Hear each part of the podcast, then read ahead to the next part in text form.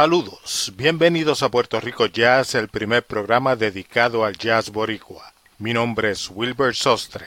Hoy tenemos el quinto programa de estrenos del 2020 y comenzamos escuchando al trombonista John Fetchuk en el tema RSVP de su nuevo álbum Into the Shadows. El trombonista John Fetchuk ha trabajado con los maestros boricuas Jerry González y Bobby Sanabria. Y además, el trombonista puertorriqueño Rubén Cabán estudió con John Fetchuk. Más adelante en el programa escucharemos más música de este álbum. Ahora continuamos con otros estrenos en Puerto Rico Jazz. Where's the love that's made to fill my heart? Where's the one from whom I'll never part? First they hurt me, then desert me. I'm left alone,